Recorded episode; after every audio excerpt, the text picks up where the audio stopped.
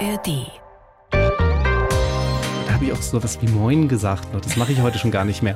Oh Gott, insges- Also wirklich der absolute, ja, der absolute norddeutsche Junge geht da zum Bäcker und sage tatsächlich Moin, ich hätte gern zwei Brötchen. Oh. Und ich werde nicht vergessen, wie diese Frau hinterm, hinterm Tresen, ich kann es ja nicht so gut nachmachen, aber na, über die Schulter nach hinten rief, Chefin, kommst mal her, das ist einer, der will Also, ihr Also bayerischer. Schreiber, exzellent. mich also anguckt, als käme ich vom Mond. Und ich habe mir gedacht, okay, das war jetzt offenbar nicht das, was, was man so erwartet hat. Die blaue Couch. Der preisgekrönte Radiotalk. Ein Bayern 1 Premium Podcast in der App der ARD Audiothek. Dort finden Sie zum Beispiel auch mehr Tipps für Ihren Alltag. Mit unserem Nachhaltigkeitspodcast Besser Leben. Und jetzt mehr gute Gespräche. Die blaue Couch auf Bayern 1 mit Dominique Knoll. Sein Gesicht kennen Sie natürlich aus dem Fernsehen seit über zwei Jahren. Tagesschausprecher, er ist weit gereister und preisgekrönter Journalist. Mehrfacher Buchautor Konstantin Schreiber ist heute zu Gast. Herzlich willkommen. Ja, grüß Gott, schönen guten Tag. Was ist denn im Radio schöner als im Fernsehen, Herr Schreiber? Dass man häufig viel mehr Zeit hat für Gespräche zum Beispiel. Da ist im Fernsehen das häufig ein bisschen knapper. Und wahrscheinlich ja auch, dass ein keiner anguckt, oder? Ist ein bisschen entspannter vielleicht im Radio, könnte ich mir vorstellen. Ja, wobei, also ich persönlich inzwischen da einen sehr entspannten Umgang, also früher habe ich da glaube ich noch mehr drauf geachtet, äh, wenn ich irgendwo vor der Kamera stand, weil es außergewöhnlicher noch war. Auch das bekommt ja irgendwann eine gewisse Routine. Aber jetzt sind Sie ja bei der Tagesschau, ne? das Nachrichtenformat in der ARD. Gibt es denn da so eine Kleidervorschrift oder können Sie sich das selber aussuchen? Naja, es gibt einen Style Guide, Klammer auf, den ich noch nicht gelesen habe, Klammer zu, aber der liegt auch ausgedruckt irgendwo in der Redaktion rum. Ich, nee, ich kann tatsächlich gar nicht genau sagen, was drin steht, aber da steht auf jeden Fall noch drin, dass wir für die 20 Uhr eben eine Tra Krawatte tragen müssen, anders als bei den Nachtausgaben, das weiß ich. Dass wir Anzüge tragen müssen. Ich weiß zum Beispiel gar nicht, wie das mit Bart und Brille wäre. Ich habe jetzt aber bei beiden nicht vor, das jetzt stilmäßig auszuprobieren, deswegen habe ich mich da auch noch nicht informiert. Aber nee, aber es gibt natürlich Vorschriften. Aber 20 Uhr mit Krawatte, Nachtausgabe ohne, das ist dann ein bisschen lässiger in der Nacht. Ja, aber Aha. ich finde das auch, also ich meine, wir haben ja dann Sendungen um 2.30 Uhr und um 3.10 Uhr. Also das ist ja, mutet ja schon bizarr an, glaube ich, auch aus Zuschauersicht. Kein Mensch läuft um die Uhrzeit normalerweise mit Krawatte rum. Also das finde ich schon zeitgemäß und in Ordnung. Also heute sehen Sie sehr lässig aus, ja, mit schwarzem T-Shirt und Jeans, ganz anders als im Fernsehen. Können Sie auch hervorragend tragen, Herr Schreiber. Vielen Dank. Ich laufe nicht immer im Anzug rum. Auf einer Skala von 1 bis 10, wie sehr lieben Sie Ihre Arbeit? Ja, ich überlege nur gerade nur, was ich als meine Arbeit beschreiben würde. Also reden wir da jetzt nur über die Wir 20 reden jetzt Uhr? gerade einfach über die Nachrichten, über die Tagesschau, über den Job Nee, da. da bin ich, also das ist schon eine 10. Also mit sehr viel Zufriedenheit, Dankbarkeit, Erstaunen nach wie vor, dass das alles so gekommen ist, Mhm. ähm, weil ich das selber nie gedacht hätte. Das will ich gar nicht schmälern. Mhm. Letztes Jahr am 26. Februar, da hatten Sie eine ganz besondere Nachrichtensendung. Das beschreiben Sie auch in Ihrem aktuellen Buch Glück im Unglück, wie ich trotz schlechter Nachrichten optimistisch bleibe. Was ist genau passiert an diesem Tag? Ja, also die Vorgeschichte muss man, oder muss ich auch dazu kurz sagen. Also es war halt so, dass ich zu dem Zeitpunkt schon sehr lange am Stück durchgearbeitet hatte, mehrere Wochen im Schichtdienst, äh, weil zu dem Zeitpunkt ja noch hier die Corona-Kontaktbeschränkung galten. Das heißt, sobald, heißt, sobald einer meiner Kolleginnen und Kollegen nur Kontakt hatte zu jemandem, der einen positiven Test hatte, Ja. Fielen die Leute wochenlang aus. Und irgendwann war nur noch ich übrig und, und glaube ich jemand anders noch, aber wir wechselten irgendwie in den Schichten nur hin und her. Mit den schlechten Nachrichten, die da ohnehin schon waren. Und zwei Tage vor diesem Datum begann dann auch noch der Angriffskrieg gegen die Ukraine. Also ich mit diesen vielen Tagen ähm, Arbeit auf dem Buckel. Im Winter war es ja auch noch mit diesen Bildern der Zerstörung von fliehenden Menschen stand ich dann da um 20 Uhr und merkte auf einmal, wie, also während dieser Sendung mich das irgendwie drohte zu übermannen, dass diese Nachrichtenlage so fürchterlich ist. Also ich mhm. musste mich sehr zusammenreißen, dass man mir nicht anmerkte, dass diese Bilder von Frauen und Kindern, die da verzweifelt versuchten, außer Landes zu kommen, das war so ein Beitrag, der, der, der da lief und der mhm. mir besonders zugesetzt hat, dass man mir das eben nicht ansieht. Mhm. Und das war zum ersten Mal tatsächlich in meiner Karriere so, würde ich sagen, dass, also sonst habe ich, glaube ich, eine einigermaßen funktionierende Resilienz und mhm. man hat ja auch einen professionellen Umgang, wenn man das jahrelang macht mit Nachrichten. Ja. Also wenn ich mir jede schlechte Nachricht zu Herzen nehme, komme ich nicht weit. Also normalerweise funktioniert das auch und da war es zum ersten Mal so, dass ich merkte, nee. Mhm. Das auch mich beschäftigt hat, dass ich noch drüber nachgedacht habe zu Hause, auch wirklich mal schlecht geschlafen habe, mhm. wegen dieser Bilder. Das hatte ich auch noch nie. Und was ich auch festgestellt habe, so links und rechts, wenn man mal die Ohren gespitzt hat, ging es allen so. Ja. Also egal ob bei der Arbeit oder im privaten Umfeld, das war, ich kann es nicht mehr hören und ich werde depressiv, ich gucke keine Nachrichten mehr. Also mhm. das war eine sehr präsente Stimmung von ja, News-Fatigue ist ja dann das Wort gewesen, Diese was Nachrichtenmüdigkeit, Nachrichtenmüdigkeit ne? die viele gespürt haben. Ja, ja, ja. Da hatten wir ja auch zwei Jahre Pandemie schon im Nacken, Eben, muss man genau. ja sehen, ja. Und dann, wenn man dann wie Sie in der Zeit auch keinen Abstand hat wieder dazu, dass man mal zwei, drei, vier Tage frei hat, hm. wo man ja wieder so ein bisschen wegkommt davon und sich mit anderen Dingen beschäftigen kann, sondern so viel arbeitet und dann jeden Tag zugeballert wird mit diesen Nachrichten, das kann ich sehr gut nachvollziehen. Da muss man einfach ja. gucken, dass einem das nicht zu tief in die Seele kriecht. Sie haben ja dann in dieser Sendung an dem besagten 6 26. Februar auch tatsächlich die Verabschiedung geändert, ganz spontan. Ein No-Go eigentlich. Mhm. Wir dürfen ja nicht spontan da mal eben anders machen. Aber es war halt wirklich 15 Minuten Tod und Verderben, mhm. Horrornachrichten. Wir wünschen uns einen schönen Abend zur Verabschiedung. Ich dachte, das ist ja zynisch. Ja. ja? Also wenn ich jetzt hier wirklich das Leid ausbreite und dann sage, jetzt aber einen schönen Abend. Mhm. Ich habe dann äh, einen guten Abend gewünscht. Mhm. Gut ist auch was anderes, aber die Fallhöhe ist nicht ganz so extrem, ja. dachte ich. Und interessanterweise fanden das in der Nachbesprechung, die es ja immer gibt, ähm, alle richtig. Mhm. Und seitdem variieren wir auch tatsächlich. Das dürfen Sie dann auch entscheiden? Jetzt, ja, ja, doch, mhm. tatsächlich. Also mhm. es wird ohnehin jetzt eher variiert, dass auch mhm. mal drin steht, einen angenehmen Abend oder einen guten Abend, aber wir sind dann ein Stück weit freier jetzt dann auch wenn man merkt, so die Stimmung ja. Äh, ist nicht so oder so innerhalb dieser Verabschiedungsform zu variieren. Das sagt einem der Bauch, glaube ich, ganz ja. gut, wie man sich da verabschiedet. Ne? Mhm. Sie haben sich in Ihrem Buch ja auf die Suche nach dem Glück gemacht, ja, erkundet, wie Glück überhaupt entsteht, ob bestimmte Menschen das einfach ein bisschen besser hinkriegen als andere mit mhm. dem Glück. Und da freue ich mich auch sehr drauf, heute mehr von Ihnen zu erfahren. Aber jetzt wollen wir Sie vorher noch ein bisschen besser kennenlernen und haben Ihnen auch einen Lebenslauf geschrieben. Das machen wir mit jedem Gast. Okay. Ich darf Sie bitten, den mal vorzulesen und danach sprechen wir drüber. Okay. Prima Wiss. Also ich kenne es tatsächlich ja nicht. Lebenslauf. Mein Name ist Konstantin Schreiber und ich bin ein immer neugieriges berufliches Glückskind. Aufgewachsen bin ich im rauen Norden, studiert habe ich im unverständlichen deutschen Süden, in Bann geschlagen haben mich der Nahosten und Afrika. Ich war ein interessiertes Kind, das gern gelesen und Klavier gespielt hat. Geprägt und mein späteres Leben beeinflusst hat ein halbes Jahr in Syrien. Irgendwie sind Frank-Walter Steinmeier und später das Fernsehen bei mir gelandet. Ich habe über kritische Themen geschrieben, ich habe Menschen Deutschland erklärt, die neu hier waren. Heute präsentiere ich allen Menschen in Deutschland die Welt und stelle fest, dass das nicht unbedingt glücklich macht. Deshalb lautet mein Motto, Inshallah nehmen wir die Dinge, wie sie eben sind. Und wenn das nicht hilft, dann bestimmt eine Strandbar am Meer. Ist aber schön geschrieben. Ja? Ja. Meine Kollegin Manuela Brenzinger hat ihr langes Leben da so knackig zusammengefasst. Finde ich sehr gelungen. Also, ja. Inshallah haben Sie schon so ausgesprochen, da hört man Sie sprechen fließend Arabisch. Sagen Sie es nochmal? Inshallah. Wie, was ist das für ein L? Wie geht das mit der Zunge? Was macht die? Inshallah, Inshallah. Ich weiß gar nicht, ist es das L? Allah?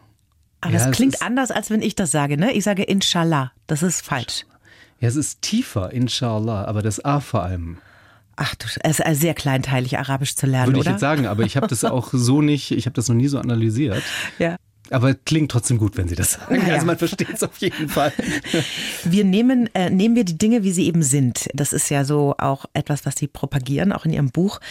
Da geht bei mir ja ehrlich gesagt so ein kleines rotes Lämpchen an, weil ich sage, ja klar, wir brauchen unbedingt mehr Gelassenheit im öffentlichen Diskurs bei sehr vielen Themen, da kann ich Ihnen zustimmen. Aber angesichts der, keine Ahnung, des Klimawandels, der Klimakrise, sollten wir uns doch auch nicht allzu sehr entspannen, oder? Ja, also ich fliege das ja im Buch ein bisschen anders ein und das mhm. ist mir auch wichtig zu betonen. Also ich sage ja, sich zu engagieren und sich Problemen zu stellen, Problemlösungen zu überlegen, ist ja total richtig und mhm. wichtig. Aber ich glaube, es gibt den Punkt, wo es dann auch äh, droht, so von einem Besitz zu ergreifen, dass man in dem Problem versinkt, ja. Mhm. Also wenn ich den ganzen Tag nur über den Weltuntergang, Schrägstrich Klimakrise, andere Probleme der Gesellschaft nachdenke und keinen Abstand mehr dazu bekomme. Mhm. A, werden die Probleme dadurch nicht gelöst und B, schlägt es mir irgendwann, so wie ich das in dieser Nachrichtensendung gemerkt habe, einfach aufs Gemüt. So. Mhm. Also es bringt nichts, sondern es setzt negative Energie letztlich frei. Und ich habe ja für das Buch auch mit vielen Psychologen und Neurowissenschaftlern und so gesprochen. Mhm. Es gibt auch ganz klare Untersuchungen, die sagen, wenn wir emotional überlastet sind, werden wir auch nicht kreativer und auch nicht effektiver in dem, wie wir arbeiten. Also Hobbys, Ablenkung, die Festplatte resetten, also auch gedanklich mal auf was anderes zu kommen, ist sogar gut, weil wir anschließend mit neuem Elan und neuem neuer Kraft auch mhm. Problemlösungen angehen können. Also darum geht es mir so. Und ich glaube tatsächlich auch schon, also wie gesagt, so, so wichtig das ist, an Dingen zu arbeiten und sich Probleme bewusst zu machen, ich glaube schon, mal einen Schritt zurück zu machen und zu erkennen, dass wir nicht alles in der Hand haben, mhm. ist tatsächlich auch etwas, was Dinge in einen Kontext richtig stellt letztlich und ein Stück weit entspannen kann. Mhm. Weil man dann, also, oder ich mir sage, ich tue das, was ich kann, mhm. aber ich kann nicht alles ich kann nicht alles lösen. Gelassener mit Dingen umgehen, die ja. man einfach nicht ändern kann, ja, weil genau. sie so sind, wie sie sind. Ja, sonst sie, ne? bekämpfe ich mhm. einen Feind, den mhm. ich nicht besiegen kann. Mhm. Ja. Mhm. Solche Sätze wie die von Luisa Neubauer, von der Klimaaktivistin, äh, jedes sechsjährige Kind hat allen Grund, panische Angst vor der Zukunft zu haben, da stehen sie dann auch gar nicht drauf. Ne? ja, nein, äh, tatsächlich nicht. Also auch da gilt, ich finde, man muss das wirklich trennen. Es geht nicht darum, Probleme wie die Klimakrise oder andere Dinge nicht ernst zu nehmen mhm. oder sie abzutun. Aber ich finde auch da wird auf eine Weise Angst geschürt, die, glaube ich, wenn es permanent passiert, eben Menschen auch wirklich ängstigt. Und mhm. was macht es dann? Werden wir dann wirklich auch da wieder kreativer? Werden wir lösungsbewusster? Oder führt das zu einer Art Ermüdung? Führt das mhm. zu einer Art Resignation? Ich glaube nämlich tatsächlich eher Letzteres. Und auch da gibt es Forschungen, die das ja belegen und genügend Umfragen, die sagen, die Jugendlichen sind so ängstlich, so depressiv, so suizidgefährdet wie noch nie. Ja. Mhm. Und ich glaube schon, dass der Ton, der teilweise bestimmte Debatten prägt, da zumindest dazu beiträgt, weil man könnte ja auch andererseits Chancen und Optimismus und Möglichkeiten betonen. Ja, mhm. also ob das jetzt, wenn wir beim aktuellen Beispiel mit den Heizungen meinetwegen bleiben oder mhm. Energiewende, ja, mhm. da steckt ja auch wirklich was drin. Das ist ja nicht alles nur furchtbar und beängstigend und gefährlich mhm. und irgendwie, dass, ähm, dass es irgendwie unser Land kaputt macht, sondern da schlummern Investitionen drin, Technologie, die, mhm. wenn wir sie gut machen, Arbeitsplätze, inter Arbeitsplätze international uns auch einen Vorsprung verschaffen können. Aber das rückt, manchmal kommt es, aber es ist doch nicht das, was die Debatte bestimmt. So. Mhm. Und das würde ich mir bei sehr vielen wünschen. Nicht so viel Angst machen, machen, sondern Chancen sehen und betonen. Und das trifft auf Politik, aber auch Aktivismus, mhm. glaube ich, genauso zu. Ich glaube auch, man würde auch bei, beim Klimaaktivismus breitere Menschen ansprechen, breitere Menschengruppen, wenn weniger mit Angst und Vorwürfen und Panik gearbeitet würde, mhm. sondern so ein Ziel und eine Vision und auch das Gute darin vermittelt würde. Da mhm. glaube ich ganz fest dran. Mhm. Sie sind Jahrgang 1979 in Wilhelmshaven aufgewachsen. Das heißt, eine Kindheit am Meer, an der mhm. Nordsee. War die so schön, wie das klingt? ja, doch war sie tatsächlich. Wobei ich mal sagen muss, mir war das damals gar nicht so bewusst. Ich meine, als Kind hat man ja auch nicht so eine mhm. Vergleichsmöglichkeit wie vielleicht dann eben 20, 30 Jahre später, dass man mhm. eben so viele unterschiedliche Orte auch gesehen hat. Also ja, das war wahnsinnig idyllisch. Ähm, also wir haben vorher in Cuxhaven gewohnt, wo ich auch geboren bin, mhm. dann eben nach Wilhelmshaven und da war es so, der Deich war 200 Meter von unserem Haus entfernt wow. und dann ging man nur rüber und dann war da die Nordsee und der Strand und mhm. also es war auch ganz normal, dass man nach der Schule irgendwie an den Strand geht und da im Sommer irgendwie mit den Freunden ist und schwimmen geht oder ähm, segelt. Ja, aber das ist ganz interessant. Also ich habe das schon als also es war gut so, aber mhm.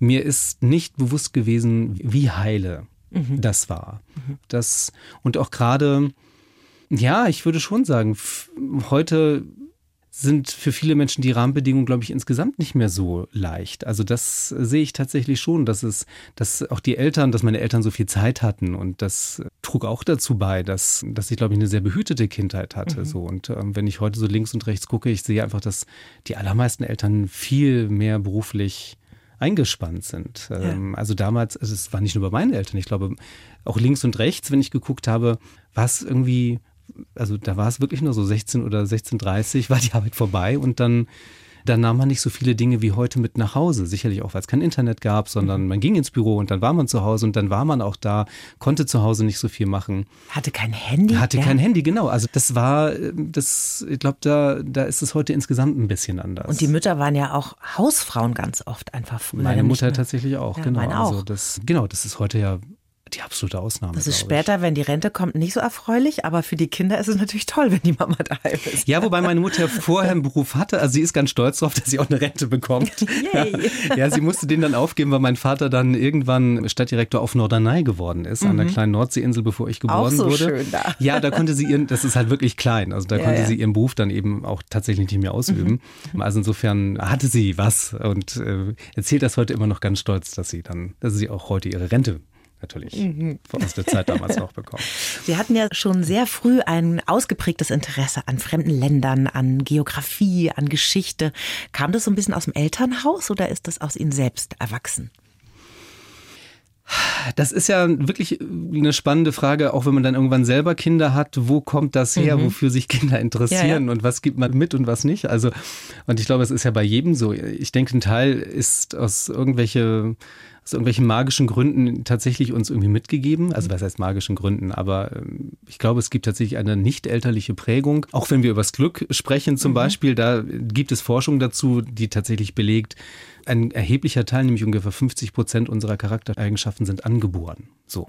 Die kommen durch. Die haben wir schon im Rucksack. Die haben wir im Rucksack, so. Und ich glaube, das trifft auf sowas mhm. auch ganz gut zu. Und hinzu kommt dann aber natürlich, wie wir geprägt werden durch unsere Umgebung. Und da war es halt so, dass wir viel gereist sind, dass ich dadurch natürlich auch schon echt viel Informationen über andere mhm. Länder auch erleben konnte und sehen konnte und mich das auch sehr begeistert hat, wo wir da so gewesen sind. Ähm, ich glaube, beide beides zusammen. Also irgendwie war da was da. Mhm. Und dieses viel unterwegs sein sehr früh, ähm, das hat das sicherlich gefördert.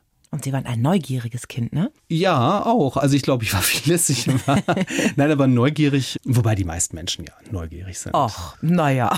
Meinen Sie nicht?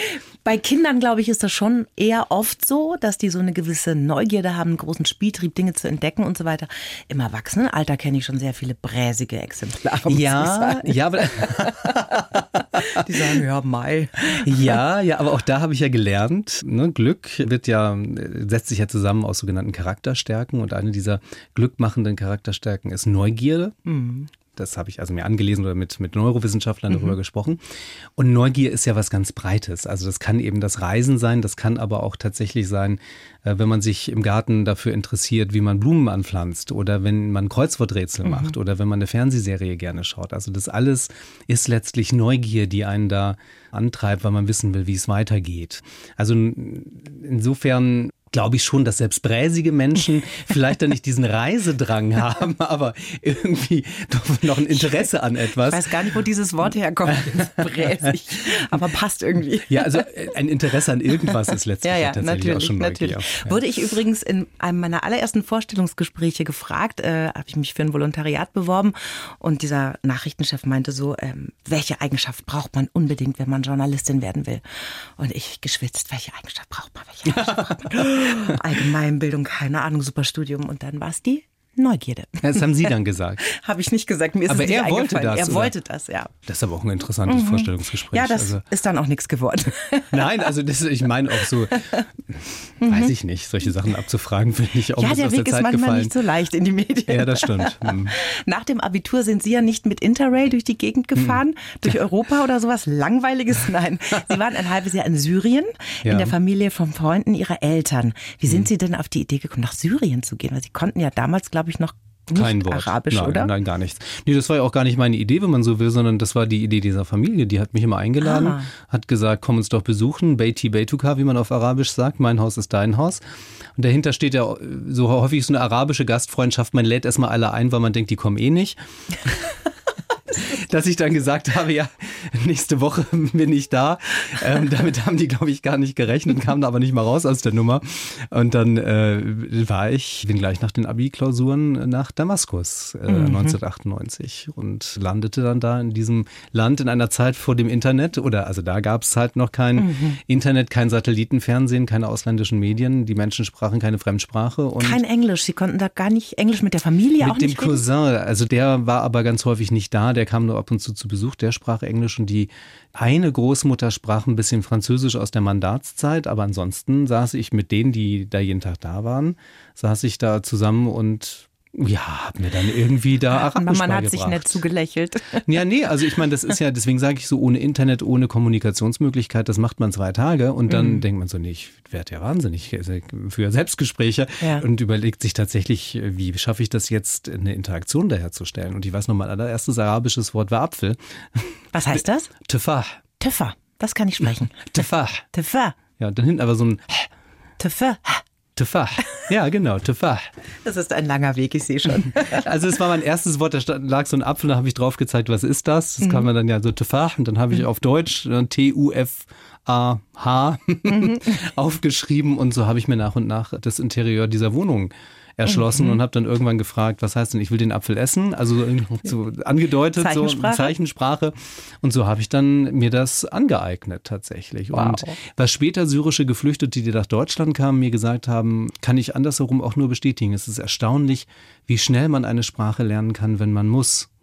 Also das erzähle ich jetzt so lustig, aber das war schon ab ein paar Tagen, das ist, das ist eine ganz interessante Erfahrung, wenn man so gar keine Kommunikationsmöglichkeit Ja. hat. Und ich habe jetzt auch nicht permanent zu Hause angerufen. Also man sitzt halt wirklich da, wird Bescheid von in einer Sprache, die man überhaupt nicht versteht. Und äh, es ist ja wirklich, der Mensch hat ein Kommunikationsbedürfnis. Und es gibt ja manchmal auch Dinge, die man einfach rein praktisch fragen möchte oder mitteilen will. Das musste einfach dann schnell gehen. Also das war eine ganz pragmatische Herangehensweise, mich da irgendwie verständigen zu können. Und haben Sie da einen Sprachkurs dann auch besucht Nein. oder nur autodidaktisch alles gelernt? Nein, ich wüsste auch gar nicht, dass es den damals zu der Zeitpunkt gegeben hat. Also später kamen dann die Sprachreisenden, die Studierenden nach Damaskus, vielleicht an der Uni oder so, da habe ich mich aber auch nicht informiert. Aber es gab so gut wie keine Ausländer. Also ich vergleiche Syrien Ende der 90er so ein bisschen mit Nordkorea heute. Also das war vor dem Tourismus, den es dann Anfang der 2000er, also der alte Assad lebt ja noch, der, der Hafiz al-Assad, der Ja. Diktator, der das Land ja auch wirklich geschlossen gehalten hat. Als sein Sohn Bashar al-Assad, auch Kriegsverbrecher, aber als der damals an die Macht kam, der hat das Land vorsichtig geöffnet. Da kamen dann Studenten, da kamen Touristen. Zu der Zeit, wo ich da war, nee, da war nichts. Also ich habe auch ganz, ganz, ganz selten mal irgendeinen Ausländer auf der Straße gesehen. Ich kann mich da auch wirklich noch dran erinnern, weil sie so auffielen. Und dann waren das in der Regel, also was heißt in der Regel, weil es gab nur drei, viermal so eine Begegnung, waren das Botschaftsmitarbeiter, ja. Und ich fiel auch dadurch so unglaublich auf. Also das war, das weiß ich auch noch, dass mir das irgendwann so ein bisschen ähm, auf den Zeiger ging. Weil sobald man vor die Tür ging, sobald ich vor die Tür ging, guckten halt alle. Also und sprach einen auch an, das war auch freundlich so, aber ich konnte überhaupt nicht unbeobachtet irgendwie vor die Tür gehen. Seit 2011 ist ja nun Bürgerkrieg in Syrien. Sie waren viele Jahre vorher da. Beschreiben Sie doch mal, wie Sie das Land so in Erinnerung haben. Also das Stadtbild von Damaskus. Nun muss man dazu sagen, ich war bei einer christlich-syrischen Familie. Also das hat sicherlich auch sehr geprägt, also wie ich die Familie an sich, aber auch die Umgebung so wahrgenommen habe, war wir, also es war auch eine sehr religiöse Familie, wie die meisten, auch Christen dort. Das heißt, wir waren jeden Sonntag in der Kirche, ich bin da auch mitgegangen, wir waren an verschiedenen Wallfahrtsorten, im Kloster der heiligen Tekla in Malula, das ist später auch sehr bekannt geworden durch Touristenreisen, die dahin gefahren sind. Auch da war ich vor den Touristen sozusagen da. Das ist so eine Art Krater, also es ist kein Vulkankrater, aber so eine, so eine Talmulde, in der ein Kloster reingebaut wurde und wo im September war das zumindest damals, ich weiß gar nicht, ob das ein wandernder Tag ist oder ein fixer Tag, ähm, wo dann dieses Fest der Tekla begangen wird und da die Christen aus dem ganzen Land hinkommen. Also das ähm, und auch andere Feste, die, ob das jetzt private Hochzeiten gewesen sind ähm, oder christliche Feste. Also das hat meine Wahrnehmung natürlich sehr geprägt. Also ich war jetzt nicht in der muslimischen. Also ich bin jetzt nicht Okay. durch die Moscheen da zum Beispiel gegangen. Ähm, und dadurch einerseits natürlich habe ich kaum verschleierte Frauen gesehen. Also weil da in der Regel tatsächlich eben die Frauen dann rumliefen wie im Westen. Auch das, glaube ich, hat meine Wahrnehmung ein bisschen, also es ist ein leichter Bias, wie man so schön heute sagt, also eine leichte Verzerrung, weil außerhalb dieser Bevölkerungsgruppe natürlich auch da andere Kleidervorschriften oder Kleidernormen eher galten, ja. Gleichzeitig war es aber schon so, dass die eben sehr traditionell waren. Also ich konnte zum Beispiel nicht mit einer der Töchter irgendwie alleine aus dem Haus gehen oder irgendwo hingehen. Da Also musste das- immer Mama oder Papa mit dann. oder der Bruder, ja, ja. Ah, Also das okay. war, das war auch ganz interessant. Also ich glaube, da die religiösen Unterschiede zwischen Muslimen und Christen gar nicht so groß waren. Also was so diese, was schickt sich und was schickt Mhm. Ja. sich nicht. Ja. Nee, und für mich in- insbesondere faszinierend natürlich so diese ganzen historischen Orte zu sehen. Also äh, die römischen Überreste in Damaskus zusammen mit äh, den muslimischen Gebäuden dieser Altstadt äh, tatsächlich auch so biblische Orte besuchen zu können. Diese fantastischen Kirchen, also diese orthodoxen Kirchen, die nochmal so ganz anders sind als die nüchternen protestantischen Kirchen bei uns im Norden. Das, das war schon sehr faszinierend. Und dann sind Sie ja in die nächste fremde Kultur eingetaucht. Sie haben in Niederbayern studiert. Gleich im Anschluss. Das war tatsächlich aus Syrien nach Passau. Es, es war ein gewisser, und das im Winter auch noch vor allem, ja. Ähm, also ein äh, klimatischer und kultureller Gegensatz, der kaum größer sein könnte. Ähm, Jurastudium in Passau. Wie haben Sie sich da verständigt, Herr Schreiber?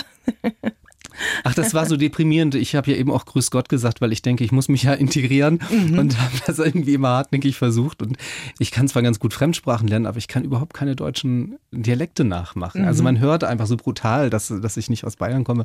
Und dann hat man immer nur mit Hallo geantwortet. Das ist so, aber vom ersten bis zum letzten Tag, also wenn ich sage Grüß Gott, war die Antwort immer Hallo. Das ist jedes Mal wieder, jedes Mal wieder deprimierend. Aber in der Tat, ähm, und ich war vorher noch nie in, also ich war ein, zwei Mal im Allgäu, aber noch nie in Niederbayern. Und Schon schön da, sehr, oder? sehr, nein, nein, um Gottes Willen, das nicht. Nein, aber weil Sie so sprachlich das angesprochen Ja, ja. haben, ich weiß nur, dass, da- ich musste ein bisschen was lernen. ja, also, aber ansonsten wahnsinnig, wem sage ich das, wahnsinnig idyllisch. Ja. Ähm, und. Ich habe ja auch einen Kollegen, ganz lieben, der aus Niederbayern kommt und von dem habe ich Wörter gelernt, wo ich, ich bin gebürtige Bayerin, also Fränkin, ne? Mhm. Da hatte ich keine Ahnung, was das heißt, ja. Zum Beispiel Schnirrhanswurst. Ich höre ein lautes Lachen aus der Regie hinter, hinter uns. Ich weiß nicht, ob man das, ob man das jetzt Sagt Ihnen das was? Niederbayerisch für äh, Ich meine, ich habe es schon mal gehört. Ich habe es schon mal gehört, aber ich weiß, ich ähm, so ein Kasperle äh, mit einer Schnur unten, ja, ja, an dem ja, man so ja, zieht. ja, ja, ja, ja, stimmt doch, doch. Das hat mir. Also ich finde diese Wörter aus Niederbayern wirklich Wahnsinn. Kommen Sie da ab und zu noch mal hin? Leider gar nicht. Ich habe das eben schon gesagt, mich erreichen ja auch Lesungs- und Veranstaltungsanfragen aus wirklich allen Teilen des Landes. Jetzt Mhm. äh, kann ich hier äh, die Gelegenheit nutzen, zu sagen, und noch nie aus Bayern. Ach, noch was? nicht ein einziges Mal. Und Also das, ich wundere mich, weil ich würde kommen. Also Niederbayern, holt mal euren verlorenen Sohn wieder nach Passau. Ich würde mich sogar sehr freuen. Und ich habe es, nein, aber ich habe es tatsächlich auch immer mal vorgehabt. Aber es ist halt, wenn man dann so viel zu tun hat und auch die, mit denen ich studiert habe, da ist tatsächlich niemand mehr, glaube ich. Also aus meinem Freundeskreis sind alle hinaus in die Welt anschließend gegangen. Aber ich habe tatsächlich, auch da geht so ein bisschen, was ich vorhin über die Nordsee gesagt habe. Mir war in der Situation gar nicht bewusst, wie idyllisch und wie wunderbar das war, weil man das ja manchmal erst anschließend so merkt. Und ich habe da auch wirklich Freunde fürs Leben in der Zeit mitgenommen, mit denen ich heute noch verreise und Bis heute haben Sie Studienfreunde. ja, Was ja ja. Mhm. das sind mit meine besten Freunde aus der Zeit, ja. Wenn man jetzt aus Damaskus nach Passau kommt, ne? Wie fühlt sich das denn an? Also ich meine, da denkt man sich, was denkt man sich da, wenn man da wieder nach Bayern zurückkommt? Ist man da erstmal wie so ein eckiges Puzzle, das nicht so richtig reinpasst? Oder ging Naja, es war, also es ist schon ein bisschen her, deswegen muss ich auch fast nachdenken. Also eine Szene fällt mir tatsächlich ein, weil ich bin auch nach München geflogen und dann mit dem Mietwagen weiter. Und es ging auch sofort los. Also da war irgendwie gar nicht lange äh, Abstand irgendwie dazwischen. Und äh, ich hatte dann da so eine Unterkunft erstmal, bis ich dann eine richtige Wohnung hatte. Und dann bin ich abends, glaube ich, hin und am nächsten Morgen zum Bäcker.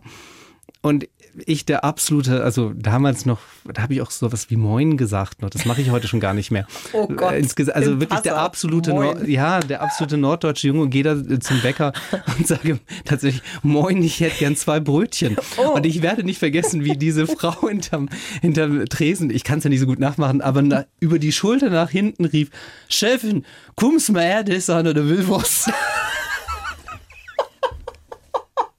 Also, ihr Also bayerischer. Schreiber, exzellent. mich also anguckt, als käme ich vom Mond. Und ich habe mir gedacht, okay, das war jetzt offenbar nicht das, was, was man so erwartet hat. Ähm, Aber ich habe dann das Semmel auch gekriegt. Sehr, sehr gut, yay. Und schnell gelernt. gewesen. Wir können nicht alles erwähnen, was Sie alle schon gemacht sagen, wir haben. sind in erst Ihrem im Jahr Leben. 2000, Ja, ja, nee, also deshalb sage ich gerade, wir müssen jetzt mal ein bisschen hüpfen. Ich würde jetzt gerne mal in die Zeit gehen, in der Sie als Medienberater für den Nahen Osten im Auswärtigen Amt gearbeitet, unter anderem mit Bundeskanzlerin Angela Merkel unterwegs gewesen, mit Frank-Walter Steinmeier auf einer Ostreisen unterwegs gewesen. Das war natürlich wegen Ihres fließenden Arabisch, ne, dass man Sie da auch genommen hat. Das Ja. war ja sehr außergewöhnlich, dass das jemand äh, spricht mit Ihrer Qualifikation auch.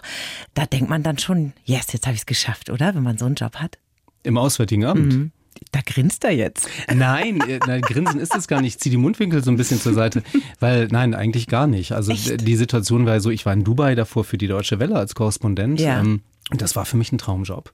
Also diese Zeit 2007 bis 2009, das war ganz toll. Also dieses Leben in dieser sicherlich sehr künstlichen, aber doch sehr aufregenden Stadt, die vielen, vielen, vielen Reisen, die ich gemacht habe. Also und damals zum Beispiel, ich hatte überhaupt keine Ambition, vor der Kamera zu stehen. Ich wollte wirklich als Reporter unterwegs sein, Länder bereisen, spannende Menschen treffen und das konnte ich da, das konnte ich machen. Ich war die Hälfte mindestens des, äh, im Monat unterwegs. Also in Afrika, im Tschad, Sudan, Somalia.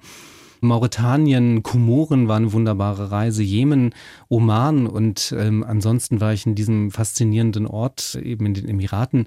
Nein, ich war da wahnsinnig glücklich und wollte da gar nicht weg. Also man hat mich dann gefragt, weil es dieses Angebot gab, eben im Auswärtigen Amt, also über die Deutsche Welle wurde das, äh, die suchten halt jemanden. Und ich weiß nur so, meine erste Reaktion war, nee, eigentlich, eigentlich würde ich lieber hier bleiben und habe mich auch ein bisschen geziert.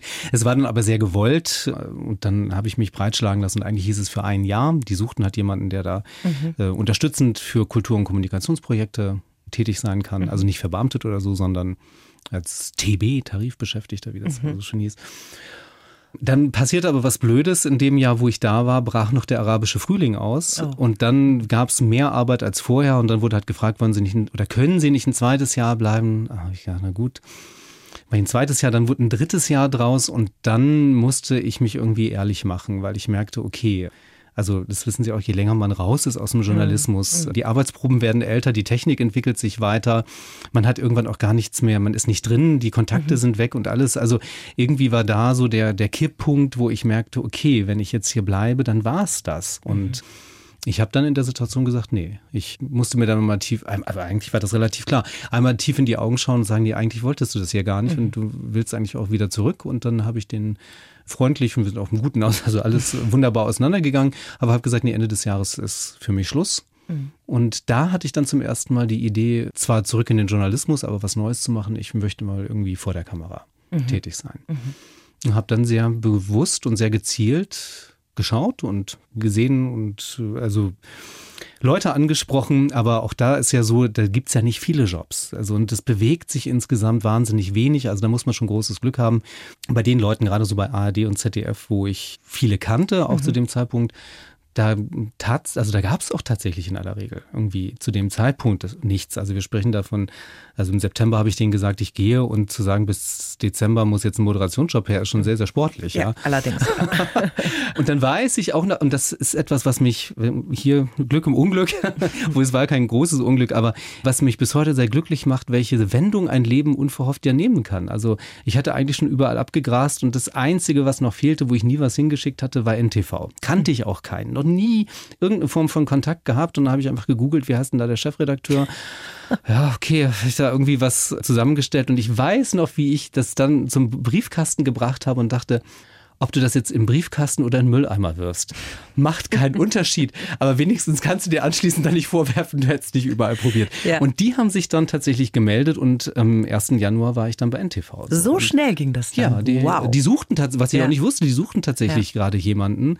Ich wurde eingeladen für ein Casting, war Anfang Dezember da, Mitte und kurz vor Weihnachten haben sie gesagt, ja, kann, also vielleicht war es der 2. Januar, weiß ich nicht mehr, aber Anfang Januar können sie hier anfangen. Und das war dann so nahtlos und irgendwie was, womit ich nie gerechnet hätte, dass nur NTV in Köln mhm. anbeißt. Aber das, ich finde das großartig. Einfach ähm, mal wo anfangen, ne? Das ist ja das Wichtigste. Ja, und so dann. überrascht mhm. zu werden. Mhm. Also beim gedanklich, jeder hat ja vielleicht mal so, denkt ja drüber nach, was kommt jetzt und was sind so nächste Schritte und das ist aber sowas, sowas ganz, also das Auswärtige Amt war es ja auch. Und auch wenn ich mhm. nicht hin wollte, auch das erweitert ja schon auch den Horizont. Also ich habe es kennengelernt. Ja den wichtigsten Politikerinnen und Politikern gereist. Das ist ja doch schon was Tolles. Ja. Also es erstaunt mich jetzt total. Und interessant aber auch, ne, wie diese Außenansicht und die Innenansicht sich dann immer dann unterscheiden. ja, gut, nun muss man natürlich sagen, diese Reisen, das waren ein paar Reisen, wobei die Merkel-Reise habe ich in der Funktion als Deutsche Welle-Korrespondent gemacht, mhm. äh, zum Beispiel.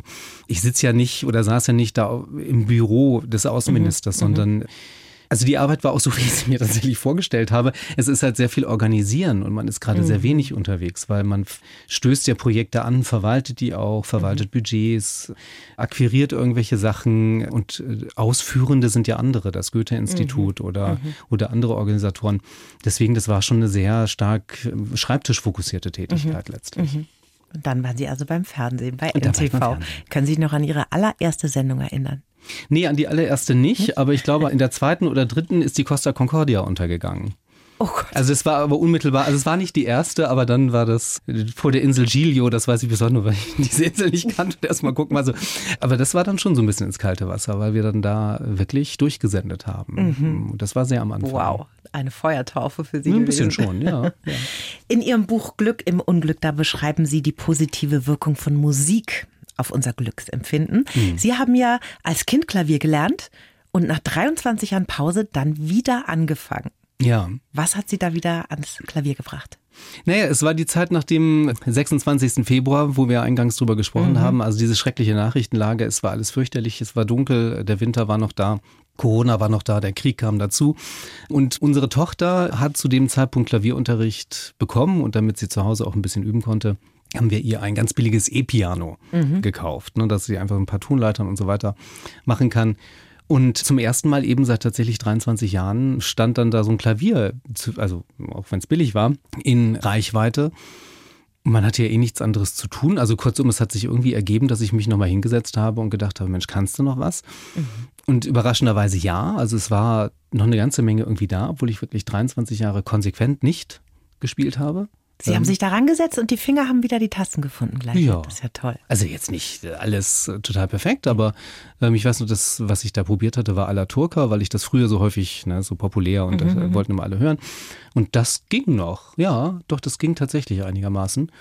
Und irgendwie habe ich dann mich gedanklich daran versucht, andere Stücke zu rekonstruieren.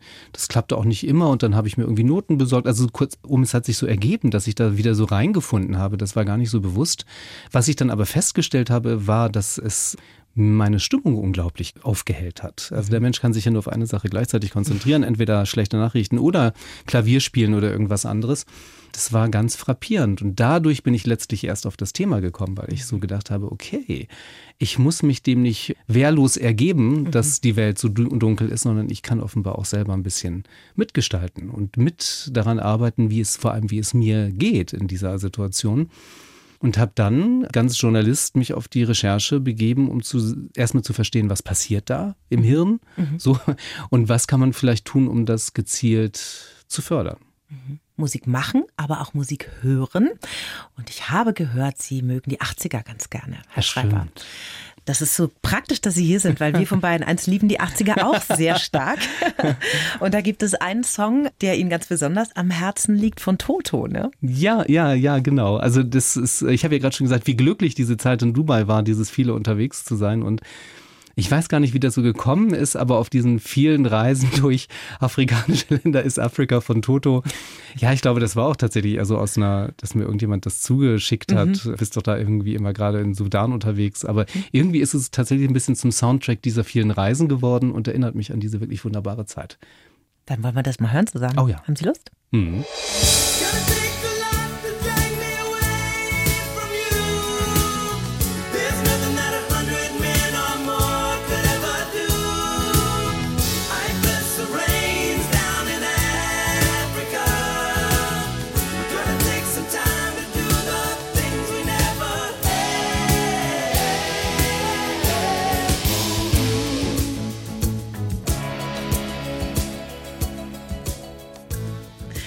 Tipp in Ihrem Buch ist ja, man soll für sich klären, was einem gut tut und das dann auch ganz gezielt so anfüttern. Was ist das denn bei Ihnen? Was tut Ihnen denn gut? Na, ich habe ja relativ am Anfang dieser Glücksreise eine Liste gemacht. Mhm. Ähm, und das ist auch was, was ich ganz praktisch jedem empfehlen kann. Also sich mal hinsetzen mit einem Blatt Papier und einem Stift und aufschreiben, was macht mich glücklich. Wer macht das schon? Also ich habe es vorher nicht gemacht. Man hat ja so ein intuitives Gefühl natürlich dafür, was einem gut tut und was man mag und was man nicht mag. Mhm. Aber alleine das mal wirklich aufzuschreiben, hat einen, ich finde, grandiosen Effekt, weil man denkt ja automatisch an gute Dinge. Und man sucht nach Gutem. Mhm. Ja, also wenn man sagt, ich will jetzt zehn positive Punkte aufschreiben, zehn Sachen, die mich glücklich machen, man gräbt in der Erinnerung, man geht irgendwie in sich und zwar auf eine ganz konstruktive, positive Weise. Also ganz toller, ganz toller Tipp. Bei mir stand ganz oben Natur, dann Oh Gott, jetzt. Wollen Sie das mal Buch kurz in Ihr Buch schauen? Ja, ich weiß ungefähr noch, welche Dinge, welche Dinge das waren. Gutes Essen und ähm, Reisen, glaube ich. Reisen, dabei, genau. Ne? Ich weiß jetzt aber auch nicht mehr in welcher Reihenfolge, weil die Reihenfolge ist insofern ganz spannend, weil was ich zu dem Zeitpunkt nicht wusste, es gibt natürlich Untersuchungen, wo man weltweit Menschen gefragt hat, was macht sie am glücklichsten. Ja. Da habe ich festgestellt, ich liege voll im Ranking, weil es ist Nummer eins ist Natur. Ja, egal ob jetzt in Afrika, Nordamerika, Australien Pazifik äh, im Schnitt ist das das, wo die Menschen sagen, es macht mich am glücklichsten, dann Soziales und Freunde und dann Humor. Mhm. Ich glaube, ich lag da ungefähr ja, äh, da drin. Ja. Und also es war ein interessanter mhm, mhm. Test und Selbst oder, oder Bestätigung dieser wissenschaftlichen Hypothese oder Untersuchung letztlich. Genau, also und das habe ich dann versucht, naja, zu trainieren. Das war so der erste Schritt. Mhm. Ich habe dann ja noch weiter geschaut, Wer beschäftigt sich denn mit Glück und Resilienz? Da gibt es die sogenannte positive Psychologie. Das ist so ein, so ein Unterbereich der Psychologie, die dazu forschen. Ne? Also wie werden Menschen glücklicher, resilienter, optimistischer? Und die haben herausgefunden, dass es vor allem solche sogenannte Charakterstärken sind, die dazu führen, dass wir Glück empfinden. Mhm. Je nach Schule unterschiedlich viele, neun bis 24 sind es ungefähr. Also je nachdem, ne, wie man die umreißt. Sowas wie Neugier haben wir schon drüber gesprochen. Mhm. Optimismus, Humor, Spiritualität. Und dafür gibt es tatsächlich Hinweise, Ideen, Tipps, wie man das so trainieren kann, dass die Charakterstärken aktiviert werden und wir mhm. glücklicher sind. Mhm. Und das habe ich in so kleinen Selbstversuchen im Buch probiert, um zu schauen, hat das einen Effekt? Klappt das? Kann man das empfehlen? Manches klappt besser und einfacher als anderes. Was hatte den besten Effekt bei Ihnen? Ne, den besten Effekt, es geht auch vor allem darum, wie gut oder schlecht funktioniert es auch an sich. Also zum mhm. Beispiel am einfachsten zu trainieren ist Humor. Weil Humor funktioniert auch, also selbst wenn wir gar nicht wirklich lachen müssen. Es gibt ja zum Beispiel dieses bekannte Lach-Yoga, wo sich Menschen mhm. treffen, einfach zusammenstehen und loslachen. Sieht albern aus, aber es funktioniert. Ja. Weil da ist es tatsächlich so, alleine durch die Aktivierung von Atmung und Muskeln mhm. und dieser entsprechenden Muskulatur wird dem Gehirn signalisiert, das ist Humor und das Gehirn schüttet daraufhin Glücksbotenstoff aus. Mhm. Also es ist fast ein mechanischer Prozess. Also ich muss gar nicht echt lachen. Ja, ja. Bei anderen Charakterstärken ist das viel, viel schwieriger. Ehrfurcht zum Beispiel. Da sagen manche Psychologen, das sei die stärkste Charakterstärke, wenn wir mhm. vor dem Berg stehen und zu Tränen gerührt sind oder tief ergriffen sind, mhm. weil wir da so irgendwas zwischen Verbundenheit, aber trotzdem uns so, so klein fühlen. Aber das ist also diese Mischung aus Vereinzelung, aber Einbindung in das große Ganze, die mhm. hat auf uns eine ganz mächtige Wirkung. Kann man aber ganz schlecht trainieren, weil man braucht Clou, die Situation, den Trigger. Der, ne? Genau, der Clou ja, ist ja gerade, dass man übermannt wird. Genau. Ich kann mir ja nicht vornehmen, ich will jetzt zu Tränen gerührt ja, sein. Das geht eben nicht. Deswegen kann man es fast gar nicht trainieren. Mhm. Ganz schwierig auch interessanterweise Freundlichkeit. Mhm. Weil Freundlichkeit nur dann glücklich machend ist, wenn sie aufrichtig und selbstlos erfolgt. Ist natürlich dann schon schwierig, wenn ich sage, ich will es jetzt trainieren, weil dann nehme ich mir ja tatsächlich für mich im Grunde ein Ziel vor. Mhm. Dann ist die Aufrichtigkeit dahin. Mhm. Also deswegen ist es mit. Schwierig. Ja, ja, ja. Da ja. gibt es also Tipps und Tricks, die man entwickelt hat. Dann haben Wissenschaftler gesagt, am besten ist ein Freundlichkeitstag, mhm. dass man sich vornimmt, zu alles und jedem freundlich zu sein, weil dann denkt man nicht mehr in jeder Situation sozusagen drüber nach mhm. und überlistet sozusagen diese Erwartungshaltung. Das habe ich probiert, hat leider nicht so gut geklappt. Wo sind Sie da an Ihre Grenze gestoßen? Naja, also ich, eigentlich waren die Voraussetzungen gut. Die Sonne schien, äh, die Vögel zwitscherten, Hamburg war ein schöner Tag. Ich dachte, heute machst du einen Freundlichkeitstag mhm. und bin erstmal mit dem E-Roller zur S-Bahn-Station gefahren, weil ich in die Stadt wollte. Ja, da war eine Baustelle, die Straße war zu schmal, hinter mir ein Stau.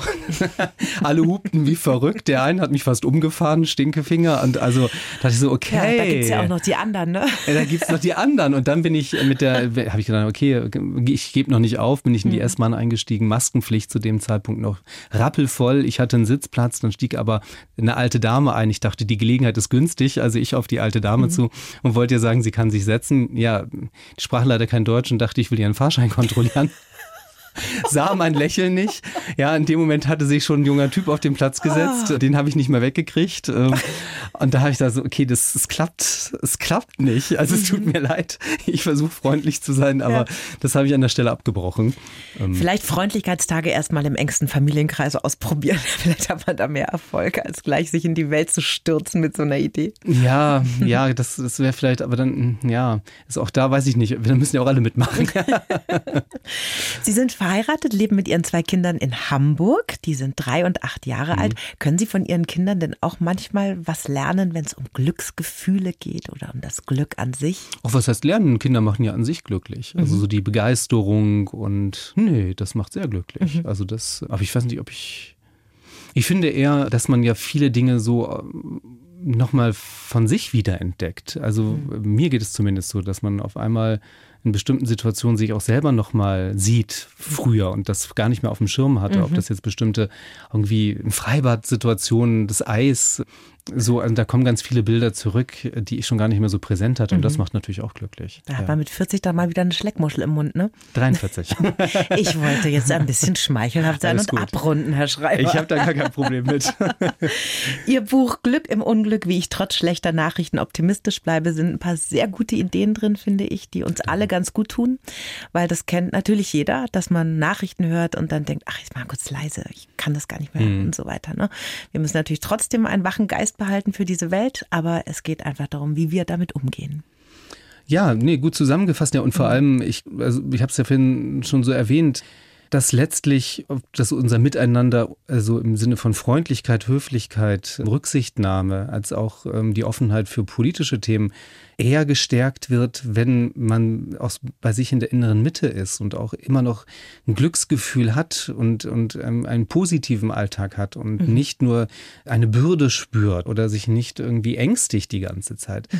Da glaube ich fest dran. Insofern ist es auch gar nicht egoistisch. Ich glaube ja. tatsächlich, wenn Menschen mehr bei sich sind, sind sie auch offener für ihre Umgebung. Mhm. Ähm, also ich kann das für mich auch auf jeden mhm. Fall sagen. Also ich habe es nun angewandt und das ist auch nicht nur jetzt bei so einem kurzen Selbsttest geblieben, sondern ich lebe manche Dinge weiter, mhm. weiter, dass ich tatsächlich sehr viel zum Beispiel auch gezielter Medien konsumiere. Mhm. Genau wie Sie sagen, ich glaube, es kann nicht die Lösung sein, nicht mehr informiert zu sein, aber ich habe Timeslots, also Zeitfenster für mich, wo ich sage, da gucke ich und dann aber auch wieder nicht. So, mhm. da mache ich was anderes. Dann kümmere ich mich irgendwie um Freunde und Familie, mache Sport oder gucke einfach mal in meiner Umgebung was links und rechts. Also mhm. guck mir auch mal einen Baum an. Warum denn nicht? Also äh, bevor ich ins Handy gucke.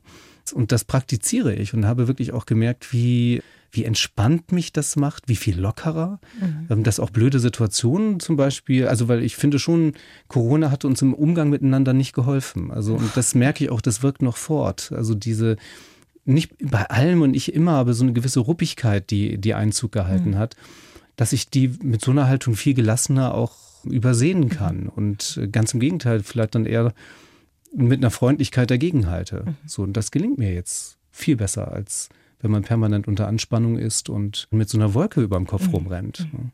Herr Schreiber, zum Schluss eine Frage, die ich jedem Gast stelle. Was würden Sie Ihrem 20-jährigen Ich aus heutiger Sicht gerne sagen? Meinem 20-jährigen Ich. Da muss er kurz überlegen, wo na gut, war ich da? Na gut, da war ich in Passau, das kann ich noch ganz klar. Das war ja so. Da waren ähm, Sie ein braver Jurastudent in Passau. Ja, und also eigentlich war das eine ganz gute und wichtige und positive Zeit. Also mhm. ich weiß gar nicht, ob ich da so vieles also es geht ja da bei dieser Frage darum, wenn Sie jetzt Soll ich noch was besser machen, 20 ne? also, Jahre äh, später da mal so zurückblicken und sich den Konstantin mit 20 anschauen und sagen, was habe ich denn gelernt seitdem? Was würde ich denen denn gerne mit auf die Reise geben, was ich jetzt weiß, was ich damals vielleicht noch nicht so für mich erschlossen hatte? Oh Gott, das ist vielleicht auch blöd, wenn mir da gar nicht so wirklich was einfällt. War eigentlich, also es war schon alles gut so. Dann ist das so. Herr Schreiber, mit, mit allen, so. mit allen, also auch gar nicht im Sinne einer rosaroten Brille auch. Es gab immer mal blöde Momente und blöde Sachen. Also mhm. ist, da bin ich keine Ausnahme. Aber alle, alle Höhen und Tiefen, würde ich sagen, das, das gehört dazu. Ja, das war schon alles in Ordnung. Cool. Konstantin Schreiber, vielen Dank, dass Sie heute da waren. Ich fand es ein sehr schönes Gespräch. ja, danke. Ihnen. Hat viel Spaß gemacht. Die Bayern 1 Premium Podcasts. Zu jeder Zeit, an jedem Ort in der App der ARD Audiothek und auf bayern1.de. Bayern 1 gehört ins Leben.